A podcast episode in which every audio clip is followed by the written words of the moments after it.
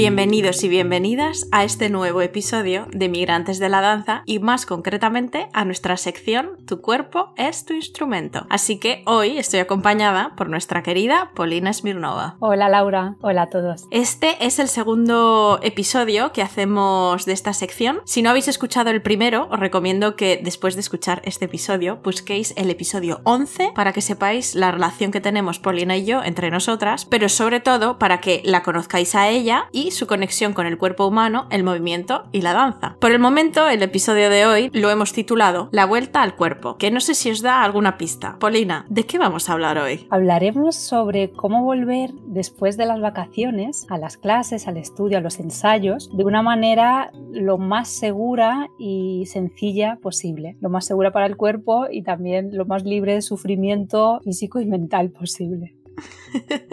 Eso es muy importante. Bueno, primero de todo, ¿el cuerpo necesita vacaciones o lo podemos considerar una máquina casi perfecta? Si es una máquina, es una máquina maravillosa. Y en cualquier caso, sí, sí, sí. Necesita vacaciones para funcionar en todo su esplendor, para que podamos vivirlo. Me refiero a, vivirlo tanto durante el descanso como luego cuando volvamos a, a bailar. Yo creo que podemos visualizar claramente dos ramas en el tema de hoy. Bueno, incluso una tercera, ahora que lo pienso, la vuelta de las vacaciones de estudiantes de danza, de profesionales, y creo que sería interesante hablar también de un tercer grupo, que serían los bailarines freelance. Quizá no tanto en vuelta de vacaciones, pero sí como preparar el cuerpo cuando vas saltando de un proyecto a otro, porque con suerte vas uniendo proyectos, pero de repente tienes eh, una semana de descanso, como dos, como tres, como meses, y creo que cada uno de estos grupos tienen, primero, un número de día de vacaciones diferentes y vueltas al cuerpo propósitos diferentes también.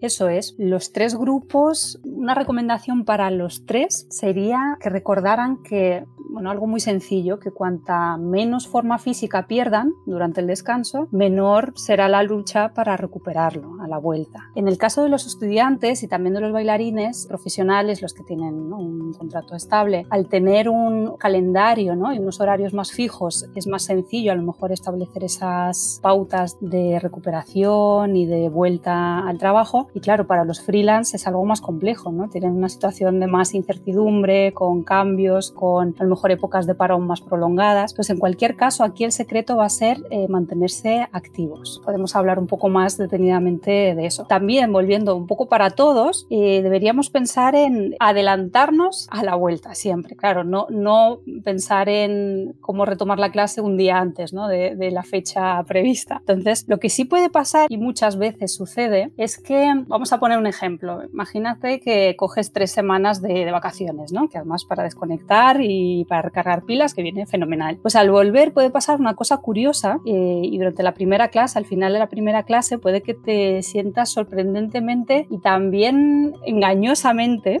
y recalco lo de engañosamente, que te sientas muy bien. Lo digo porque eh, a veces, después de descansar, los músculos están relajados, han recibido por fin su merecido descanso y podemos notar que en general que nos cuesta menos movernos, que hemos incluso ganado rango de movimiento y eso nos puede llegar a, calcular de forma errónea las fuerzas y también un poco tentarnos a hacer un poco más de la, de la cuenta. Y ahí eh, existe el riesgo de, eh, de, que aparezcan lesiones justo al volver. Pues las zonas más vulnerables en esos momentos son la espalda, las rodillas y los, los tobillos y pies. Así que a pesar de que el descanso primero, como hemos dicho, es necesario, porque claro, mientras trabajamos hay estiramientos, contracciones, microtraumatismos de repetición, a veces incluso pequeños desgarros, y el descanso hace que todo ese tejido se pueda recuperar. La trampa es que al volver podemos tener una sensación de, mejoría que por un lado es real, pero que al mismo tiempo eh, va acompañada de cierta pérdida de acondicionamiento físico. Entonces, eh, en el peor de los casos, si nos pasamos, podemos sentirnos al día siguiente, los días siguientes un poco rígidos o doloridos y en el peor de los casos incluso lesionarnos, como decía. Así que tener en cuenta que sobre todo lo más peligroso, entre comillas, podrían ser el primer día ponernos a hacer grandes saltos, pues hay que asegurarse de, de primero sentirnos bueno, es con fuerza, estabilidad, seguridad con los saltos pequeños. En cualquier caso, ir de forma progresiva, volver de forma progresiva y eh, recordar también que lo que dije antes, es decir, todo lo que podamos hacer sin dejar de descansar, obviamente, durante esas vacaciones va a repercutir positivamente en la vuelta. Pero pongamos que hemos parado esas tres semanas imaginarias ¿no? que, decía yo al principio, entonces es un tiempo que no es muy, muy largo, es un descanso corto, entonces el reacondicionamiento también es bastante breve, no debería llevar mucho tiempo. Entonces, por hacernos una idea, un cronograma ¿no? aproximado implicaría unas tres semanas de vuelta progresiva para ya la cuarta semana estar en nuestro punto ¿no? de pleno rendimiento. Entonces, lo ideal sería una primera semana en la que ni siquiera tomemos clase eh, diariamente, sino incluso un día al principio, la primera semana, un día a la semana y el resto de otro tipo de trabajo físico, de entrenamiento cruzado se suele llamar. La segunda semana ya ir, ir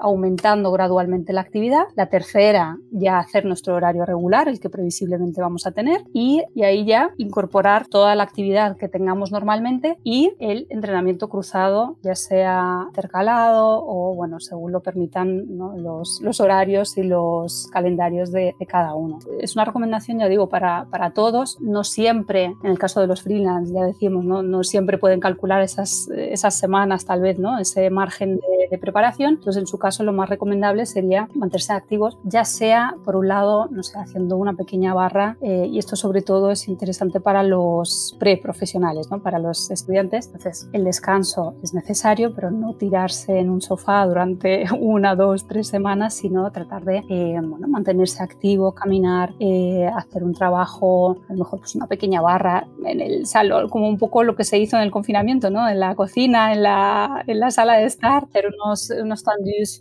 caminar un poco, después intercalarlo con unos pliés de galés. Les parece poco, pero marca la diferencia, desde luego. Y, y por otro lado, si sí podemos tener la posibilidad de tomar unas clases previamente al, al inicio de, ¿no? del trabajo, del curso, lo ideal sería calcular pues, más o menos pues, unas dos semanas antes de empezar las clases o el trabajo, los ensayos, para que la, el reacondicionamiento sea completo y volver de forma gradual para eso, para evitar sobre todo las, las lesiones y sentirnos bien y, y, seguros. Polina, me encanta que hayas utilizado el término engañoso cuando nos enfrentamos al famoso primer día después de la vuelta de vacaciones, porque para mí incluso no es solo el primer día el que puede ser engañoso, sino también el segundo, que muchas veces comentamos, ah, ¿cómo estás? ¿Cómo está el cuerpo? Ah, pues bueno, para ser el segundo día ni tan mal. El tercer día es el peor de todos y es el que nos muestra... El de la verdad. Sí, sí, es el que nos muestra la verdadera situación de nuestro cuerpo tras las vacaciones. Y bueno, escuchándote también me, me doy un poco cuenta, ¿no? De, de lo distinto que se trabaja en las compañías porque tú estás hablando de unas tres semanas de vacaciones, pero claro, dependiendo también de la compañía, muchas veces, según la legalidad en cada país, son seis semanas, son cuatro, o también dependiendo de cómo esté organizada la temporada previa o la siguiente temporada. O sea, son cosas que son muy variables y que es verdad que el bailarín tiene que tener muy claro para organizarse, para prever cómo va a ser la vuelta. Es muy, muy, muy importante. Y bueno, ya solo por último, eh, retomar un poquito quizá el tema de los bailarines freelance, que creo que son los que peor,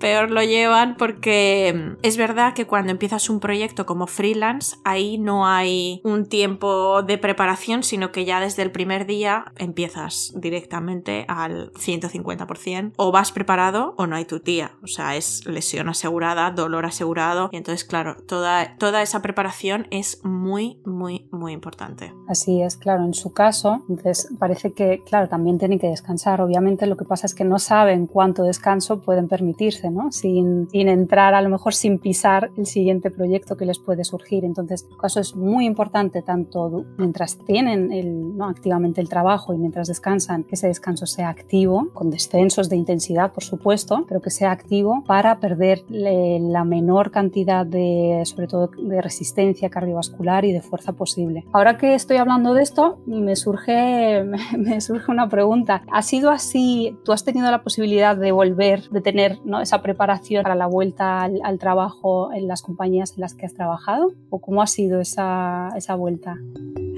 Es curioso, muy diferente pues eh, voy a hablar de las tres compañías principalmente en las que he trabajado, pero sí, muy distintas entre sí. Por ejemplo, recuerdo en Stuttgart, que era la primera compañía profesional en la que trabajé, eh, recuerdo que habían unos 15 días previos al día oficial en el que comenzaba la nueva temporada, ya había clases de ballet diarias opcionales para los bailarines que quisieran retomar un poco eh, la puesta a punto ¿no? y el físico. Y luego sí que es verdad que era una vuelta más o menos gradual, pero el punto importante, el punto fuerte de, esa compañía era esos 15 días. Sí, era una decisión totalmente personal de cuando tú como bailarín necesitabas retomar las clases. Ahora sí hablamos de mis temporadas en el English National Ballet. La primera semana había unas normas que yo creo que eran unas normas no escritas en realidad porque nadie te lo explicaba, sino que tú seguías un poco más o menos lo que iban haciendo los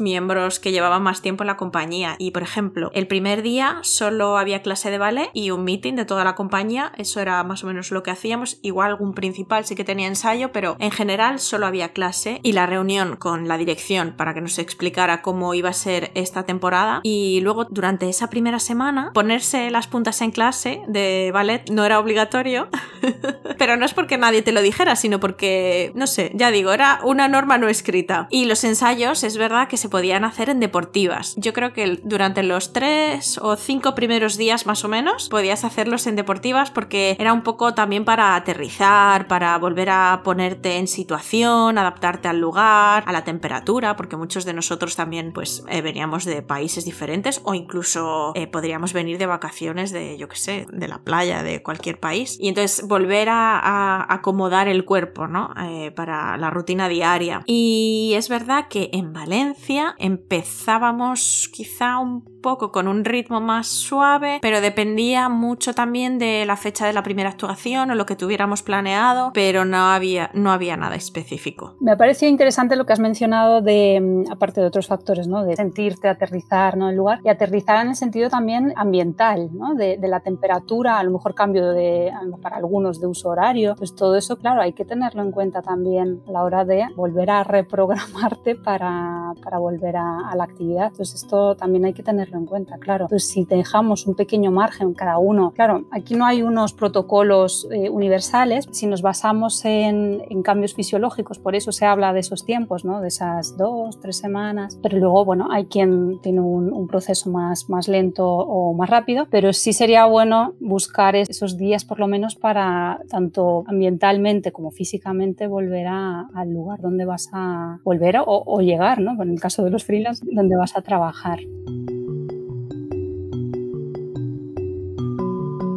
Polina, yo tengo una pregunta. Es verdad que hemos dicho que no hay un consenso a nivel mundial en el mundo de la danza del número de vacaciones, pero tú como fisio, ¿hay una fórmula mágica que nos diga cuántos días de vacaciones son los ideales aproximadamente? Ay, ojalá la hubiera. Aproximadamente eh, es difícil contestar porque de nuevo los días de descanso ideales para cada uno varían mucho en función de, de nuevo, de muchos factores. Pues aquí influye la edad, el programa de la compañía, el curso, si estás en una escuela, ¿no? en un conservatorio, o no, la intensidad de la formación que estés recibiendo, si estás o no lesionado, por ejemplo, todo eso también va a hacer que, los días ideales cambien, ¿no? sean eh, más o menos recomendables. Lo que sí permite calcular aproximadamente, ¿no? o orientarnos en cuanto a por lo menos cuántos días, a partir de cuántos días retomar y no, no, no dejarnos para, pues, para estar en buena forma y no lesionarnos. Y esos factores son, por ejemplo, pues tener en cuenta que al cabo de la primera semana el metabolismo empieza a la demanda ¿no? corporal a disminuir hasta un, pues en torno a un 4%, ya la primera semana. Luego se pierde bastante pronto entre la segunda y la cuarta semana de descanso, depende, aquí depende del tipo de descanso que hagamos, ¿no? Si es, como habíamos dicho antes, estoy tumbado en una hamaca durante pues, todo ese tiempo o es más bien activo, ¿no? Pero en general ya entre la segunda y cuarta semana se nota pérdida de de fuerza muscular. Y en el caso de,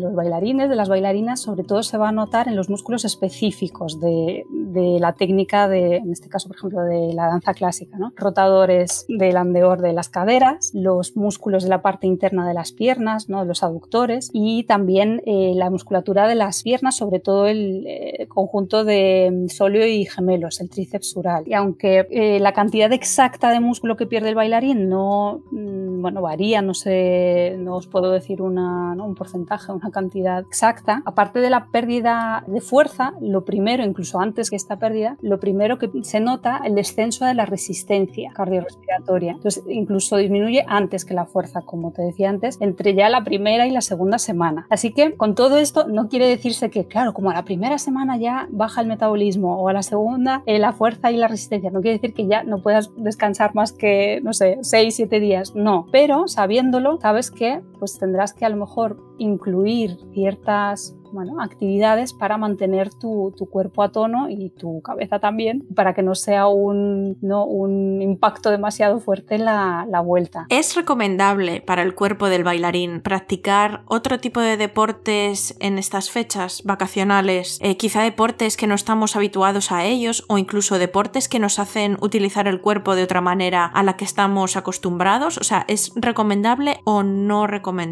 100% recomendable. Yo sé que existen ciertos mitos. O yo, por ejemplo, me acuerdo de cuando estudiábamos en el conservatorio, yo por lo menos lo sentía, no sé si recordáis lo mismo, teníamos casi prohibido practicar cualquier otra actividad o deporte, pues por si nos lesionábamos, por si creábamos músculos o desarrollábamos, hipertrofiábamos alguna zona de forma diferente. Y se ha visto que, claro, que hay que tener cuidado y no potenciar o hipertrofiar, claro, ninguna zona, pero con una actividad esporádica nunca lo vas a hacer. Entonces, perder el miedo a, no solo perder el miedo, sino es muy recomendable practicar otro tipo de actividad física que no necesariamente esté relacionada con la danza. De hecho, es, es bueno que se aparte un poco de esos patrones de movimiento. Y lo que sí es especialmente eh, interesante y, y habría que incluirlo de forma a lo mejor incluso más eh, aquí sí protocolizada en, tanto en, los, en la formación de los estudiantes como luego en la actividad ya profesional, es el trabajo de la resistencia, como decía antes, cardiorrespiratoria. Pues aquí cualquier forma de ejercicio, ¿no? los típicos de cardio clásicos son, son adecuados. En cualquier caso, habría que eh, hacerlos a una intensidad que permitieran que, ¿sabes? que fuera vigoroso, que, que active la, el rendimiento cardíaco. Y unas referencias, por ejemplo, que te quedes, lo típico se dice, sin aliento, ¿no? Que te cueste un poco mantener una conversación. Esto de ir, por ejemplo, voy trotando y voy bla, bla, bla,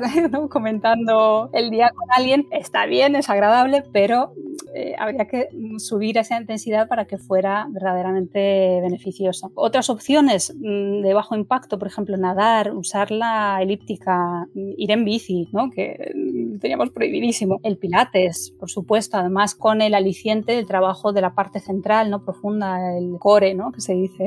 Y es tan importante porque en general las clases o las variaciones tienen más componente anaeróbico. Entonces, trabajar ese otro componente aeróbico es una ventaja a nivel bueno, global de todo nuestro organismo y también que nuestro rendimiento mejore, la resistencia mejore, obviamente, del trabajo, estos gestos nuevos que implica esa otra actividad, hace que tengamos un equilibrio mayor, aunque parezca sorprendente, de nuestra musculatura, porque claro, la técnica de danza que practiquemos, del estilo de danza que practiquemos, es específica y todo lo que es específico es en cierto grado limitante. Entonces, siempre que hagas gestos o rangos mayores, más globales o, simplemente incluyas rangos que normalmente no trabajas, vas a hacer que tu movilidad aumente, tu versatilidad, la adaptabilidad de tu sistema musculoesquelético y neuromuscular, ¿no? Implicamos el sistema nervioso también sea mayor y eso siempre es una ventaja. Así que, de nuevo, 100% aconsejable. Y bueno, nos hemos centrado en hablar un poco mm, todo este tiempo sobre la importancia de las vacaciones a nivel físico, pero la pregunta del millón. ¿Puede ese descanso físico partir o verse complementado por el descanso mental?